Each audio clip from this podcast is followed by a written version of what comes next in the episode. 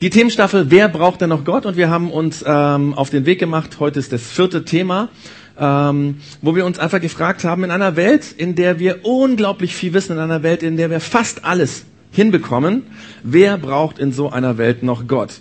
Und äh, weil es eine fortlaufende Konversation ist, deswegen ähm, ähm, ist es erstmal für alle, die die heute zum ersten Mal da sind oder vielleicht auch diejenigen, die die letzten Themen nicht da waren, also die vielleicht schon öfter in der Church waren, aber die letzten Themen nicht da waren, für die wahrscheinlich sinnvoll, ähm, auf unserem Podcast nachzuhören, ähm, was wir für Themen schon gemacht haben da steht, wo der Podcast zu finden ist, nämlich äh, auf pc.projektx-augsburg.de.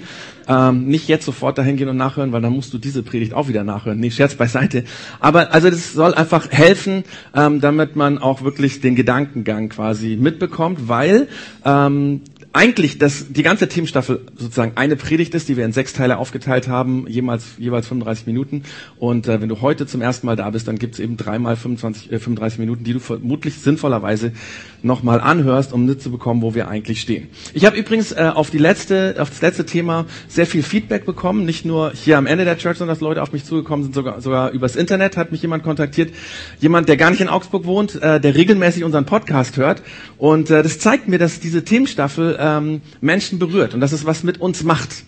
Und ähm, das ist ja auch unser Ziel.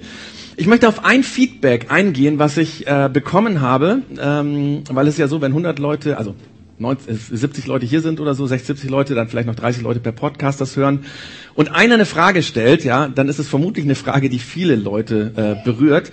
Und zwar hat jemand sich getraut, folgende Frage zu stellen. Ich sag's mal, ähm, ähm, also nicht wortwörtlich, sondern ähm, vom Inhalt her hat er gefragt, ist für dich, Klaus, die Bibel nicht wichtig? Und wenn du die letzten Mal nicht da warst, wirst du an der Stelle schon merken, es wäre gut, wenn du die vorigen Themen mal anhörst. Wie kann diese Frage aufkommen? Äh, jemand, der mich kennt, der schon länger im Projekt X ist, der weiß, dass mir die Bibel wichtig ist. Aber ich kann es verstehen. Ich habe nämlich beim letzten Mal ähm, folgende Aussage gemacht. Ich habe gesagt, der christliche Glaube steht und fällt nicht mit der Integrität, Integrität und der Beweisbarkeit der gesamten biblischen Texte. Ich hatte das deswegen gesagt, weil ich weiß, dass sich Menschen schwer tun, an Jesus zu glauben, weil sie sich mit der Bibel schwer tun. Weil es verschiedene Geschichten in der Bibel gibt, wo Leute einfach sagen, oh, die sind so crazy, das kann ich irgendwie nicht glauben.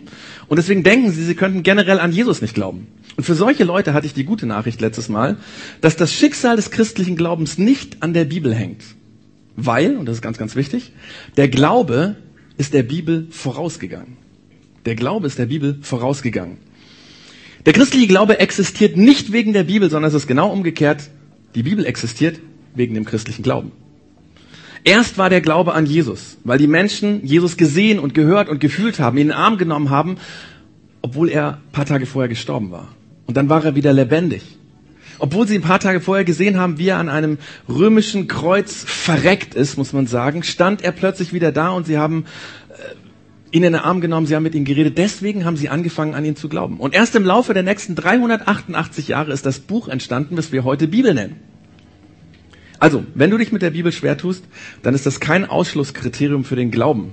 Denn der Glaube war vor der Bibel da. Übrigens ist es in dem Zusammenhang ganz, ganz interessant. Als Jesus damals in der römischen Provinz Judäa gelebt hat, hat er immer wieder etwas sehr Merkwürdiges gesagt. Ähm, was die damalige geistliche Elite im jüdischen Volk extrem verärgert hat.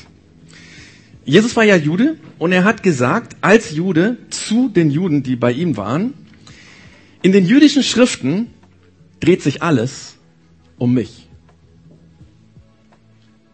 Also er hat gesagt, dass in den Texten der jüdischen Bibel, äh, das was wir heute in der christlichen Bibel als Altes Testament haben, also dass in diesen Schriften der jüdischen Bibel alles sich um ihn dreht, auf ihn hinweist. Das wurde damals logischerweise als Gotteslästerung aufgefasst. Ich meine, äh, wie konnte er sowas überhaupt behaupten? Äh, er hat damit ja gesagt, also alles das, was wir früher vom Rabbi gelernt haben, ja in unserer Torahschule, alles das, was da drin steht, das erfüllt sich mit mir. Aber manche der Schüler von Jesus haben angefangen, das zu glauben, weil sie kannten diese alten Schriften. Sie haben gesehen, was Jesus getan hat und haben sie geschlussfolgert, oh, oh, was da drin steht, passiert ja bei Jesus. Und dann haben sie angefangen zu glauben, dass Jesus quasi die Erfüllung der jüdischen Prophezeiungen ist. Und dann, dann ist Jesus gekreuzigt worden. Game over. Alles vorbei. Und die Schüler haben plötzlich gewusst, wir waren falsch. Der Jesus war falsch. Wir haben uns täuschen lassen.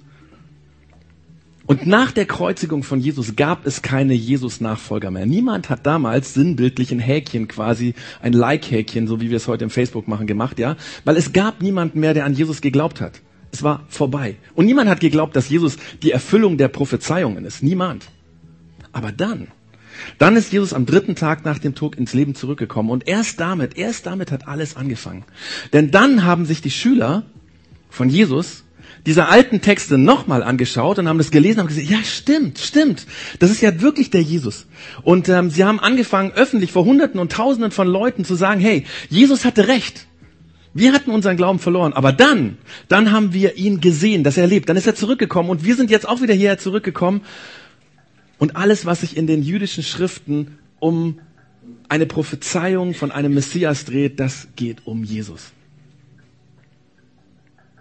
Und die nichtjüdischen, also die heidnischen, die römischen und griechischen Gläubigen damals, die haben angefangen, in diesen jüdischen Texten zu lesen. Das war nicht ganz so einfach, weil die gab es nur in den Synagogen, aber die waren verrückt danach, diese Texte zu lesen. Nicht, weil sie Juden werden wollten, sondern ähm, weil sie wissen wollten, was in diesen Texten über Jesus vorhergesagt wurde, was in diesen alten jüdischen Texten über Jesus steht. Und diese alten jüdischen Texte sind voll von solcher Hinweise. Ich weiß nicht, ob dir das schon mal aufgefallen ist. Manche von uns werden das wissen. Da gibt es zum Beispiel einen Text, äh, Jesaja Kapitel 53. Prophet Jesaja, so ein relativ dickes äh, äh, Abschnitt im, im Alten Testament, Jesaja Kapitel 53. Wissenschaftler datieren diesen Text vor, auf ungefähr 680 vor Christus. Das heißt, als Jesus geboren wurde, gab es diesen Text schon fast 700 Jahre. Ich ermutige alle von euch, ähm, heute Nachmittag mal einfach äh, zu schlagen in der Bibel, nachzugucken, Inhaltsverzeichnis Jesaja 53 und dann mal zu lesen. Äh, wenn du das jetzt als Podcast hörst, kannst du jetzt auch Stopp drücken oder Pause drücken und erstmal nachlesen und dann weiterhören, ja. Aber ähm, es ist total interessant. Frag dich, wenn du diesen Text liest, von wem redet dieser Text? Und du wirst erstaunt sein, weil es hört sich extrem nach dem an, was Jesus gemacht hat. Es gibt eine Geschichte von einem jüdischen Jugendlichen, der hatte einen äh, äh, Klassenkameraden, der Christ war. Und ähm, dieser Klassenkamerad hat ihn immer wieder mal in seine Kirche eingeladen. Und der, der andere hat gesagt, ach du, ich, ich gehe nicht in deine Kirche, ich gehe nicht in meine, ich gehe nicht in meine. Ja? Also der ist also nicht in die Synagoge, nicht zum Rabbi gegangen. Äh, konnte er nichts mit anfangen, ja. Und dann hat dieser ähm, Freund, der Christ war, ihm gesagt, du, ich kann verstehen, dass du nicht mit mir in die Kirche kommst, aber ich gebe dir mal einen Text und ich möchte, dass du den gerne liest. Und er hat gedacht, ah, keine Ahnung, irgendwie so ein Buch oder irgendwas.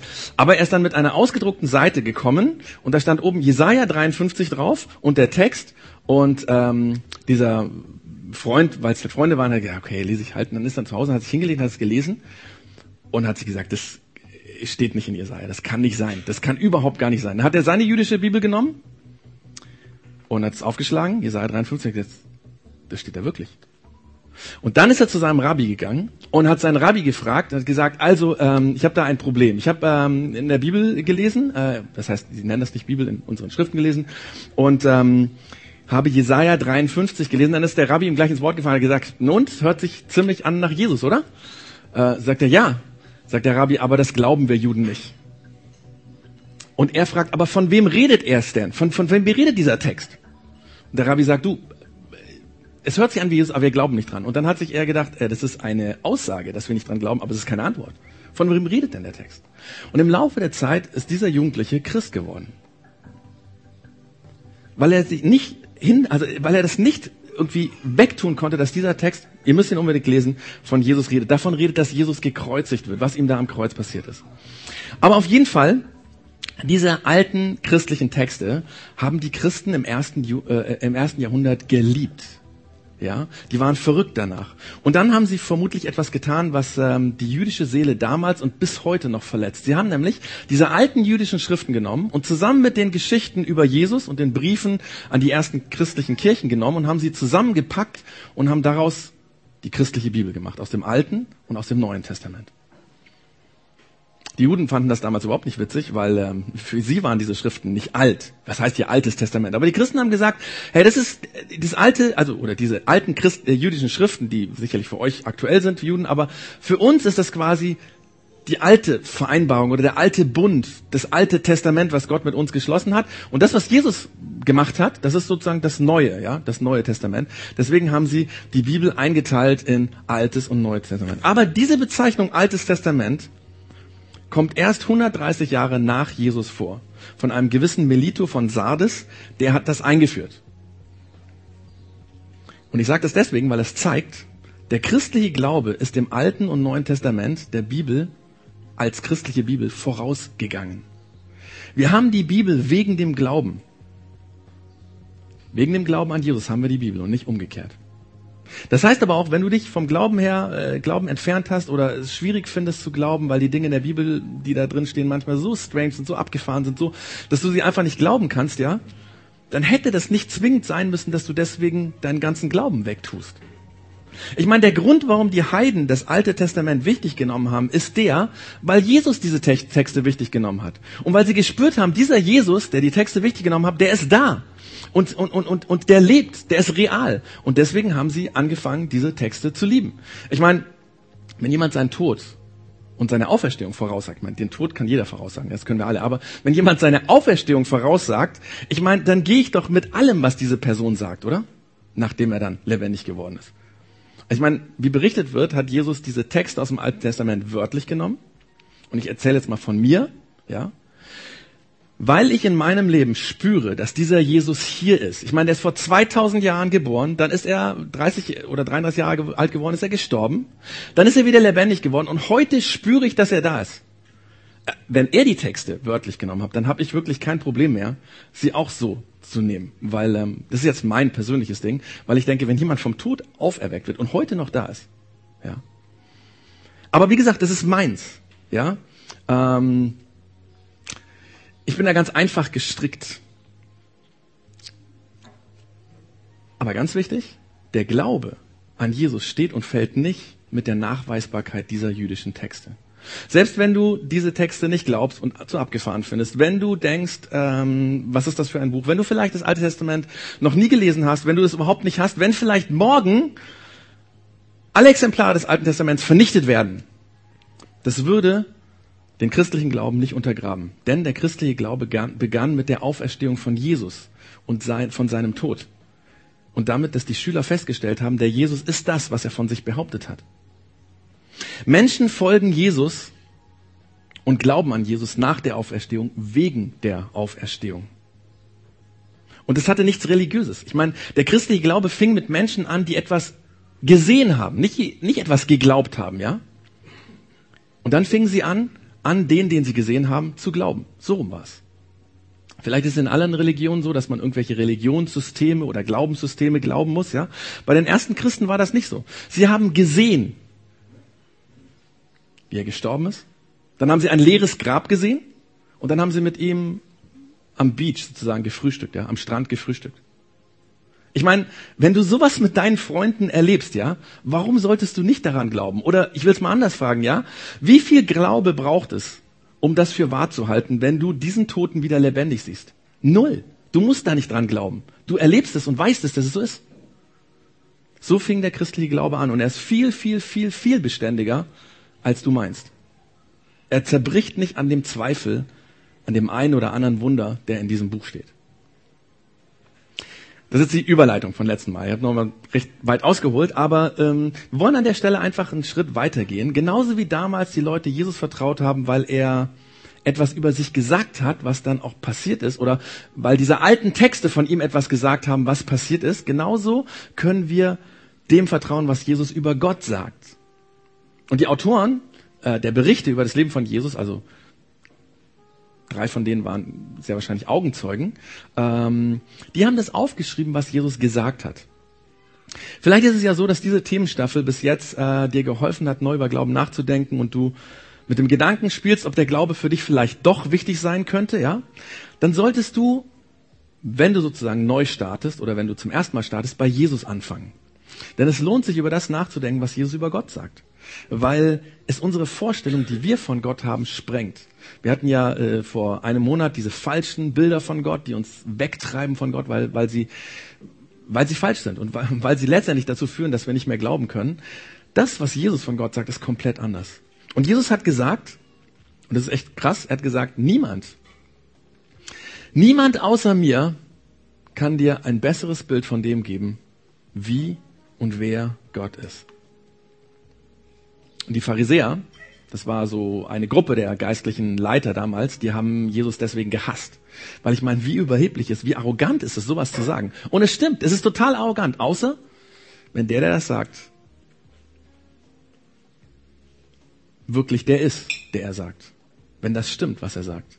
Johannes, einer der Schüler von Jesus, zitiert Jesus aus seinen Erinnerungen als Augenzeuger wie folgt. Er sagt, wenn ihr erkennt, erkannt habt, wer ich bin, werdet ihr auch meinen Vater erkennen.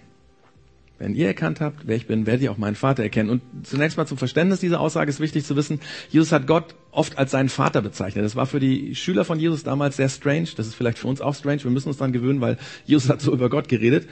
Ähm, also Jesus sagt, wenn ihr mich kennenlernt, dann lernt ihr auch meinen Vater kennen. Und dann fügt er noch zu, ja, ihr kennt ihn bereits, weil ihr habt ihn bereits gesehen. Und die Schüler, die dabei waren, haben gesagt, nee, wir haben ihn nicht gesehen. Schmarrn, Schmarrn, was meinst du? Also für die war, hä, wir haben ihn gesehen, was meinst du? Einige der Schüler ähm, haben das gedacht, aber einer hat sich getraut, die Frage zu stellen. Und das war der Philippus, der hat gesagt, Herr, zeig uns den Vater. Das genügt uns. Und er meinte damit, Jesus, du machst doch immer wieder mal solche Trickchen, ja? Solche Sachen. Du kannst doch einfach mal den auftauchen lassen. Lass doch einfach mal deinen Vater, Gott einfach, und dann sehen wir ihn. Das hat er sich gedacht. Und dann sagt Jesus etwas, was total verrückt ist. Er sagt nämlich, wer mich gesehen hat, der hat den Vater gesehen. Und äh, das war wieder so ein Satz, ja, der so krass war für die Schüler. Die haben öfters mal solche extremen Sätze gehört und die haben sich gedacht, oh Jesus, das sollte man nicht sagen, auch wenn man Jesus heißt, ja. Also bitteschön, ne? Aber Jesus sagt einfach Folgendes weiter. Er sagt, was ich euch sage, das sagt ich nicht aus mir heraus, sondern der Vater, der in mir ist, handelt durch mich. Es ist allein sein Werk. Mit anderen Worten sagt Jesus, wenn du wissen willst, was Gott sagt, hör mir zu. Wenn du wissen willst, was Gott tut oder tun will, schau auf das, was ich tue. Und dann sagt Jesus etwas, was man ganz schnell überlässt, weil das für uns so ein bisschen strange ist, weil so, ihr werdet es gleich merken, so eine doppelte Formulierung und so. Aber es ist so, so, so wichtig, um zu verstehen, was Jesus meint, um Jesus richtig zu verstehen. Er sagt, glaubt es mir, dass ich im Vater bin und dass der Vater in mir ist. Also die Doppelung, dass ich im Vater bin und der Vater in mir ist. Das ist eine von diesen extremen Aussagen von Jesus und Jesus wusste, dass sie extrem ist. Was soll das heißen? Er ist im Vater und der Vater ist. Was, was soll das heißen? Er ist in Gott und Gott ist in ihm. Ja? Aber Jesus wusste, dass das extrem ist, deswegen sagt er gleich sofort drauf, wenn ihr immer noch nicht davon überzeugt seid, dann glaubt es doch aufgrund von dem, was durch mich geschieht. Und damit sagt Jesus, ich weiß, dass es echt viel verlangt ist, einfach zu glauben. Es ist, es ist verständlich, dass ihr nicht einfach glauben könnt, dass ich in Gott bin und Gott in mir. Ich verstehe das, aber dann glaubt doch aufgrund dessen, was ihr seht, was geschieht. Denn ich verlassen, verlange nicht von euch, dass ihr irgendwie ein Glaubenssystem glaubt, dass ihr eine Religion glaubt oder irgendwie sowas, sondern ich will nur, dass ihr zuschaut, was passiert und dass ihr Rückschlüsse davon zieht, und merkt, was passiert und wer das tut.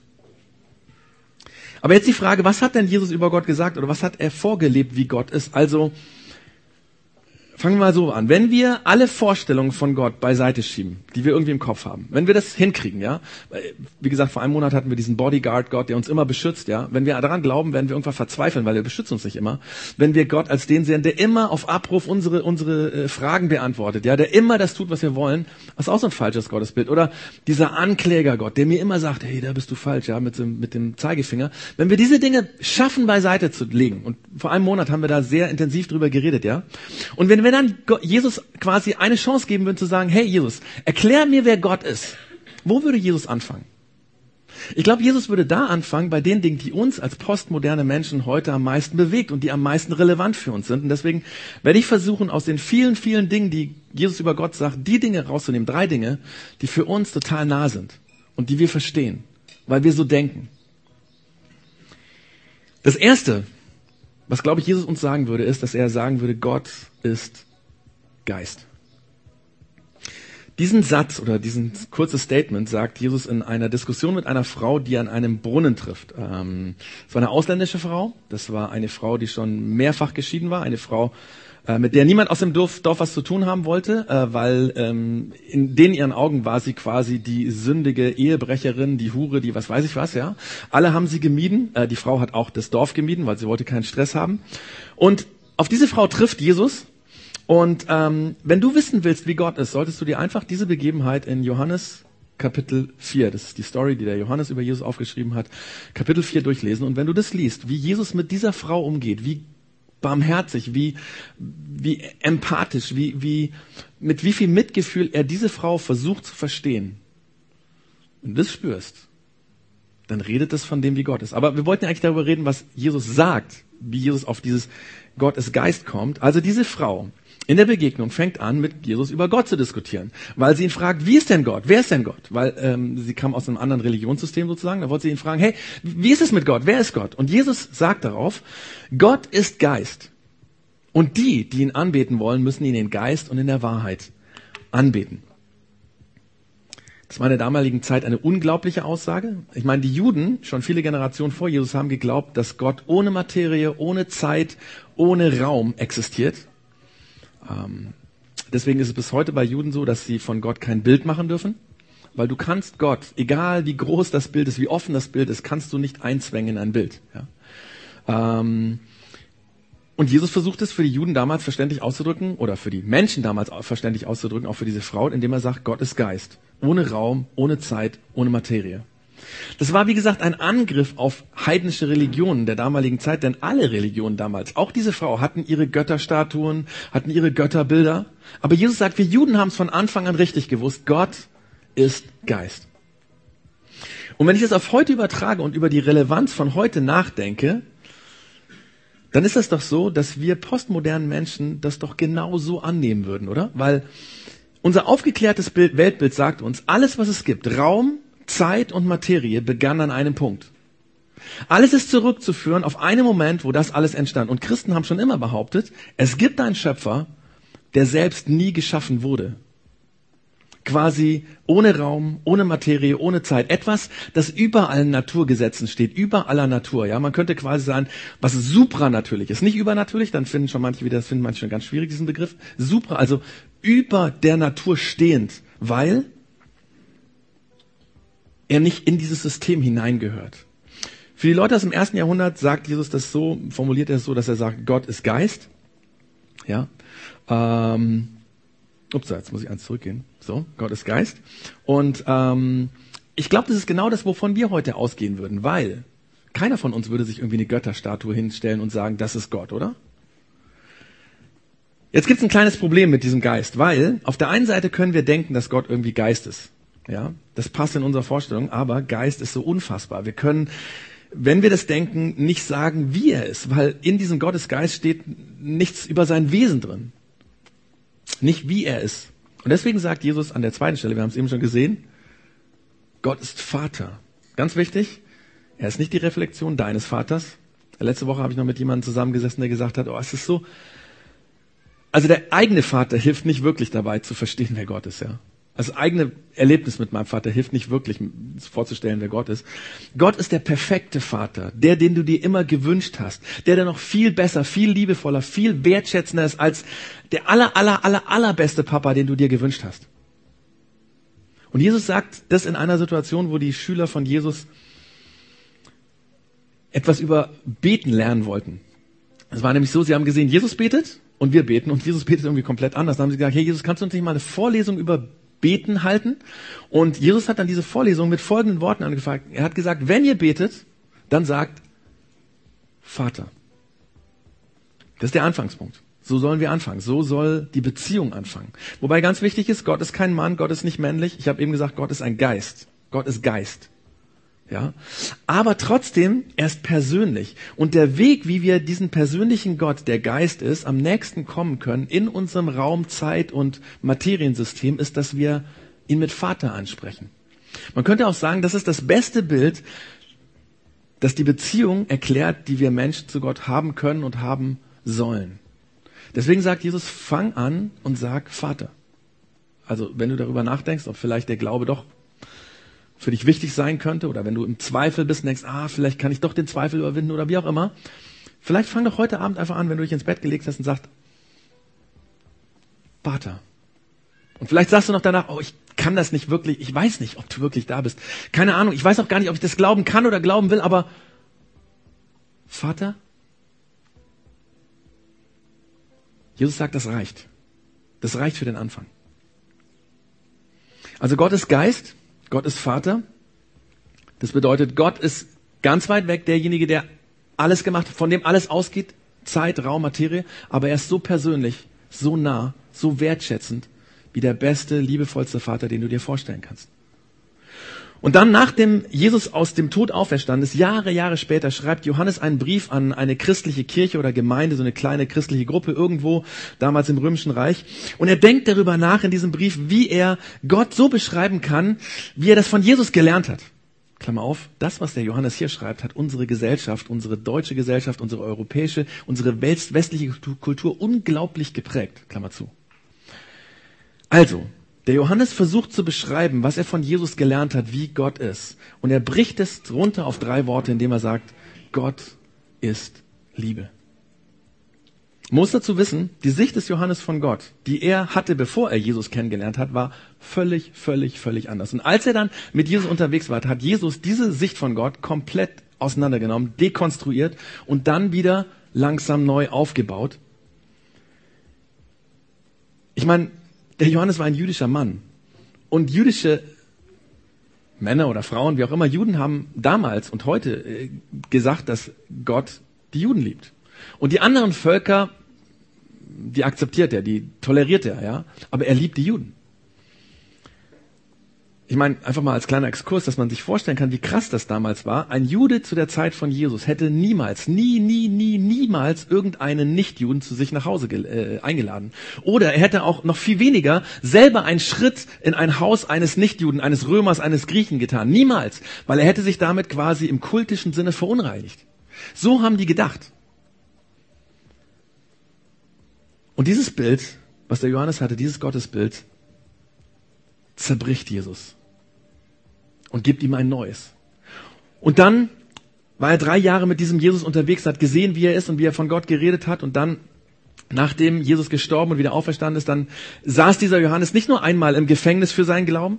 Viele seiner Freunde sind als Märtyrer ge gestorben. Der Johannes hat sehr, sehr wahrscheinlich die brutale, verheerende Zerstörung von Jerusalem 70 nach Christus erlebt. Wir haben in der letzten Church schon drüber geredet, ja. Als alter Mann hat er das sehr wahrscheinlich mit eigenen Augen mitgesehen oder miterlebt.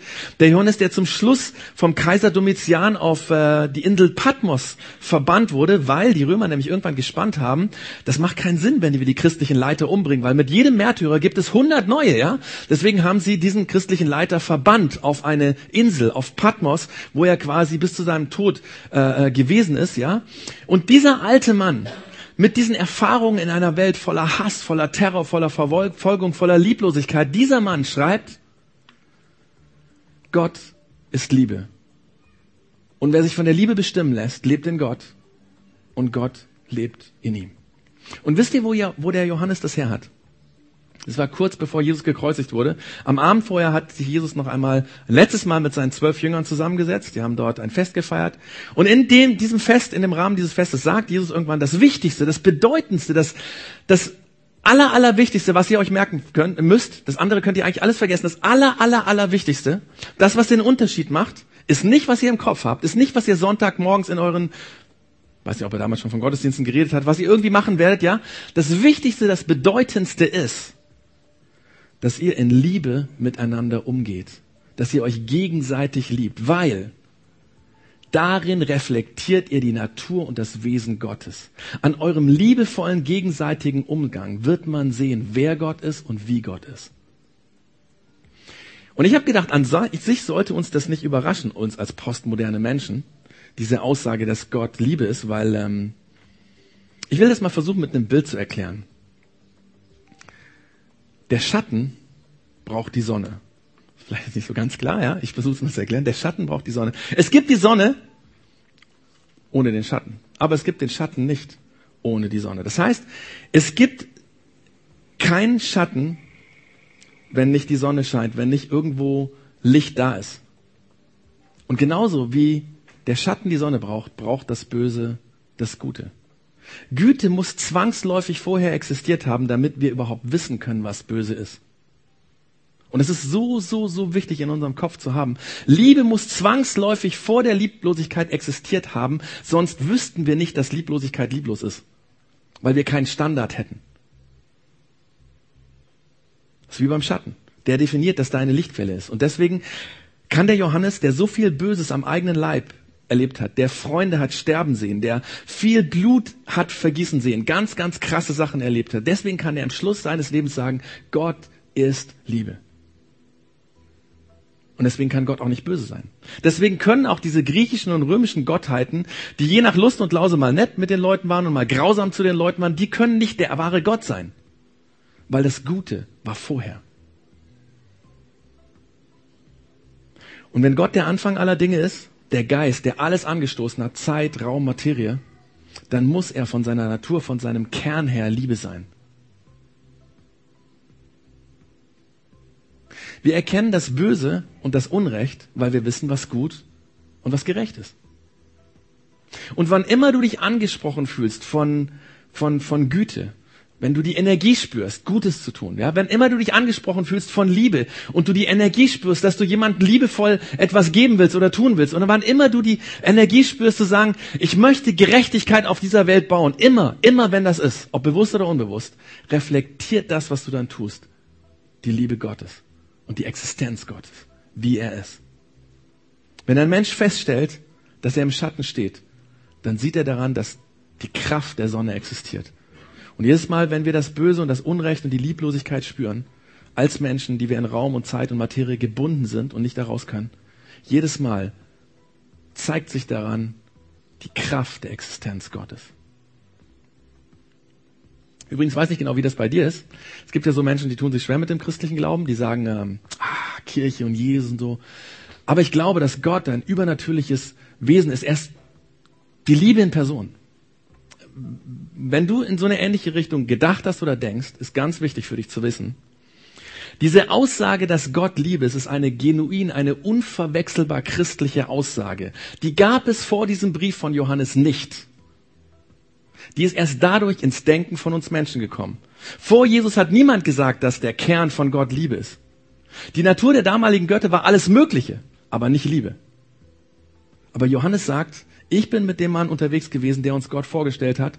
Und das Beste, das Treffendste, wie ich das zusammenfassen kann, was er uns in drei Jahren erklärt, ist es zu sagen, Gott ist Liebe.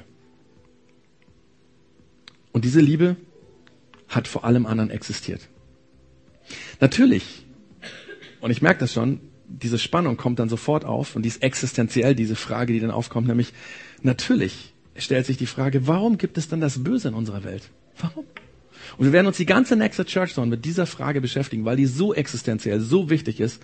Jeder von uns, der irgendwann mal ganz schlimme Dinge erlebt, der wird diese Frage erleben. Warum lässt Gott das zu? Warum gibt es Böse, obwohl Gott lieb ist, oh, Liebe ist? Aber ich will diese Frage diese Frage hier, ähm, warum gibt es dann das Böse? Ich will die mal so formulieren, dass sie in unseren Kontext von heute packt, nämlich die Frage, warum weißt du, dass es das Böse in der Welt gibt? Warum weißt du das? Warum stellst du fest, dass unsere Welt kaputt ist oder dass in deinem Leben etwas nicht in Ordnung ist? Warum spürst du oft, dass du etwas anders tun solltest, dass du etwas anderes tun solltest? Und ich meine, es ist ja nicht immer so, dass irgendwie uns jemand sagt, was wir tun sollten, ja, irgendwie Gott oder, oder, oder Jesus oder die Kirche oder so, ja, das lehnen wir ab. Oft ist ja so, dass wir selber wissen, was wir tun müssen und wir tun es nicht. Warum ist das so? Warum ist es so? Woher kommt das? Warum fühlen wir uns manchmal, als würden wir im Schatten stehen? Weil es eine Sonne gibt? Warum fühlen wir uns manchmal schuldig? Weil es im Bild gesprochen diese Sonne gibt? Warum fühlen wir uns manchmal wohler bei Freunden, die offensichtlich die falschen Dinge tun? Und wir meiden diejenigen, die uns das reflektieren, die uns quasi zeigen, dass wir eigentlich in die falsche Richtung gehen. Warum fühlen wir uns manchmal da wohler und meiden sozusagen die, die uns auf das Gute hinweisen können?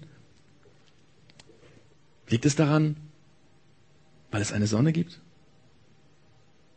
Das Böse in der Welt die Sünde in der Welt, das Versagen in der Welt, was immer du für einen Begriff für dieses Chaos und das Falsche und das Schlechte in unserer Welt brauchst. Alles das zeigt die Existenz Gottes. Es zeigt die Existenz von Gott. Von dem Gott, für den du dich vielleicht entschieden hast, dass du nicht mehr daran glauben willst. Und ich will zum Schluss nochmal eine Frage stellen. Warum sagen wir solche Sätze wie Nobody is perfect? Niemand ist perfekt. Woher weißt du, was perfekt ist? Woher hast du die Idee, dass etwas perfekt sein kann? Der Johannes würde sagen, ich zeig dir, woher du diese Idee hast. Bevor alles existiert hast, gab es schon die perfekte Liebe. Denn Gott ist Liebe. Ich meine, was waren das für krasse Typen damals? Die schlimmsten Terror und Verfolgung und, und, und echt ganz krasse Sachen und Blutvergießen erlebt haben und trotzdem nicht aufgehört haben zu behaupten, dass Gott Liebe ist. Was waren das für Typen? Und vielleicht, vielleicht motivieren dich diese ersten Christen wieder neu darüber nachzudenken, ob du nicht vielleicht doch glauben könntest, wenn die glauben konnten.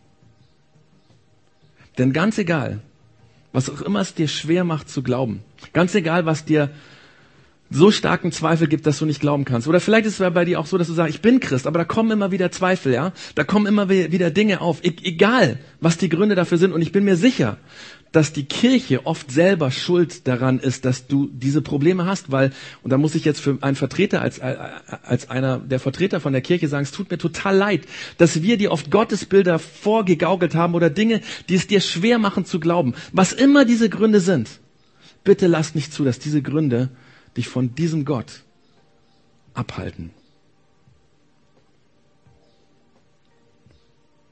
Dem Gott, der Geist ist, von dem alles kommt.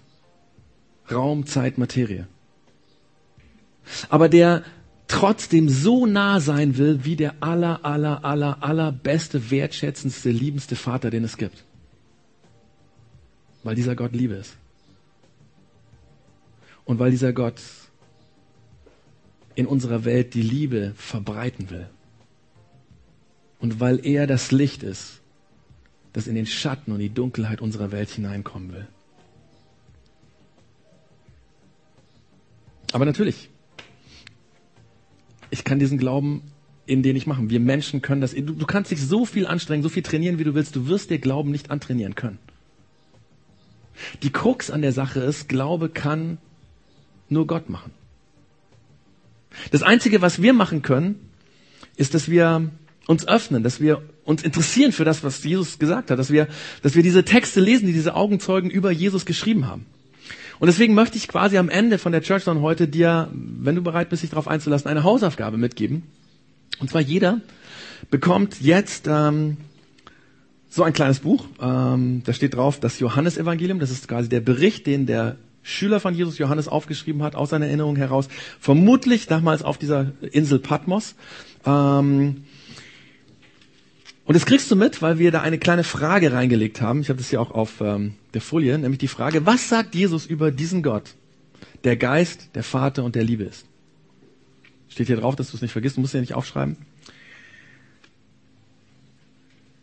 Und die Hausaufgabe, wenn du dich darauf einlässt, ist quasi einfach mal in den nächsten zwei Wochen das zu lesen. Das sind 70 Seiten. Nicht so ganz wenig, aber ich glaube, du schaffst es. Vor allen Dingen ähm, interessant, wie der Johannes das manchmal versucht. Ihr merkt, er ringt nach Worten, um das äh, zu beschreiben, was er erlebt hat, was er, was, wie er das runterbrechen kann von dem, was Jesus gesagt hat. Und wenn du das liest, vielleicht findest du nicht nur heraus, was Jesus über diesen Gott sagt. Vielleicht spürst du auch äh, die Hidden Agenda quasi, dass du an Jesus siehst, wie Gott ist. Ja? Also das wäre eine zweite Aufgabe. Also eigentlich geht es ja darum, sozusagen, was sagt Jesus, ähm, aber du kannst auch gerne die nächste herausfordernde Aufgabe machen, dass du sagst, ich schaue mir mal Jesus an und wenn Jesus so ist und Gott so ist wie Jesus, was lerne ich von dem, wie Jesus gehandelt hat, wie Gott ist? Das könntest du auch machen. Aber vielleicht wirst du nicht nur rausfinden, wer Gott, also wie Jesus gesagt hat, wer Gott ist, sondern, und das wünsche ich dir, dass du bei dem Lesen Gott selbst findest. Und viele, viele, viele, viele Menschen seit 2000 Jahren haben beim Lesen dieser Texte Gott gefunden. Das, was ich eben gesagt habe, was ich nicht machen kann. Wir haben uns im Vorbereitungsteam überlegt, Ähm, Dankeschön. Wir haben uns überlegt, wir singen ja immer wieder mal einen Song nach der Predigt. Was für ein Song würde das, was ich eben gesagt habe, zusammenfassen? Und ganz ehrlich, ich kenne extrem viele christliche Songs. Ich, mir ist keiner eingefallen. Mir ist nur ein Song eingefallen, der richtig, richtig gut dazu passt, weil er genau diesen Zweifel, von dem ich eben geredet habe, ausdrückt. Nämlich der, dass wir oft, und selbst wenn wir Christen sind, oft nicht wissen, ob wir glauben können. Und dieser Song sagt, I don't even know if I believe. Ich weiß gar nicht genau, ob ich glaube. I don't even know if I want to believe. Ich weiß nicht genau, ob ich glauben will. Aber das Einzige, was mir helfen würde, ist, wenn du meine Augen öffnest. So open up my eyes. Sag mir, dass ich lebe. Tell me I'm alive. Und say something, say something like you love me. Sag etwas. Zum Beispiel, dass du mich liebst. Und weißt du was, wenn Gott zu dir sagst, vielleicht dadurch, dass du das hier liest, dass er dich liebt, dann wird genau an dem Punkt der Glaube in dir entstehen. Weil dann siehst du und spürst etwas, was dir den Glauben zu dieser Person möglich macht. Und darum geht's. Das können wir nicht machen. Und deswegen dieses Lied von Mumford Sons, Believe. Genau. Ansonsten hoffe ich, dass ihr dann in zwei Wochen wieder da seid, am 2. Juli, mit dem Thema eine Frage der, Recht, eine Frage der Gerechtigkeit in der Reihe Wer braucht denn noch Gott? Also kommt vorbei, wünsche euch jetzt einen schönen Sonntag, eine gute Zeit und ich hoffe, ihr sehen uns in zwei Wochen wieder und ich würde Klaus noch bitten, dass er uns einfach noch mit, wie man so schön sagt, mit einem Segen, also mit den guten Gedanken Gottes einfach in die neue Woche entlässt sozusagen. Genau, weil es so wichtig ist, dass, ähm, dass Gott, wenn, wenn wir glauben wollen, dass er das macht und ähm, das kann nur, das habe ich eben gesagt, deswegen möchte ich sozusagen I don't know, das, das, was er uns geben will, was wir brauchen, um zu glauben, das möchte ich quasi uns zusprechen. Ähm, Gibt bei uns in der normalen Gesellschaft nicht, dass man jemanden segnet, ne? aber ähm, gibt deswegen in der Kirche, weil wir kennen in der normalen Gesellschaft das Wort verfluchen und Segen ist genau das Gegenteil. Die guten Dinge zu sprechen, nicht die bösen, die guten, die, die wir brauchen. Und das möchte ich jetzt machen. Jesus Du hast uns Gott vorgestellt als der, der Geist ist, von dem alles kommt, der, der der Vater ist, der ganz nah dran ist, der wertschätzt, der liebt und der, der Liebe ist. Lass uns in der nächsten Woche das spüren. Jeder so, wie er das braucht. So soll dich Gott segnen. Gott, der Vater im Himmel und Gott Jesus, der auf dieser Welt gelebt hat und uns gezeigt hat, wer Gott ist und Gott, der Heilige Geist, der als Geist dir erklären will, uns erklären will, wer er ist. Amen.